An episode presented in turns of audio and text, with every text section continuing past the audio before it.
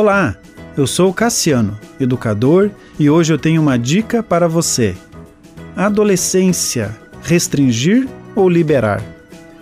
O indivíduo nasce, desenvolve habilidades e amadurece com o objetivo de tornar-se independente em pelo menos cinco áreas: a área cognitiva, a física, emocional, financeira e espiritual.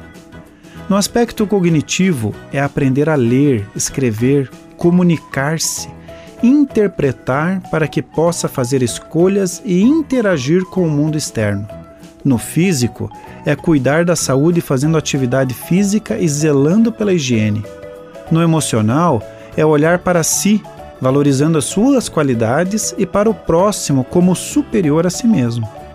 A área financeira é obter capacidade para sustentar a si próprio inicialmente e depois a sua futura família, com as habilidades que foram adquiridas durante a adolescência e juventude. E no aspecto espiritual, é compreender que a soberania de Deus está presente em toda a história da humanidade e ele nos direciona.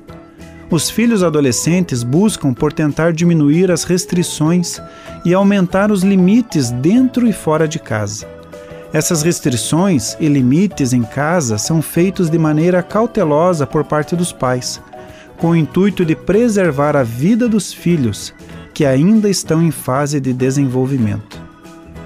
Como fazer para liberar os filhos num mundo como esse? Quando podemos restringir e qual o tempo correto para liberar?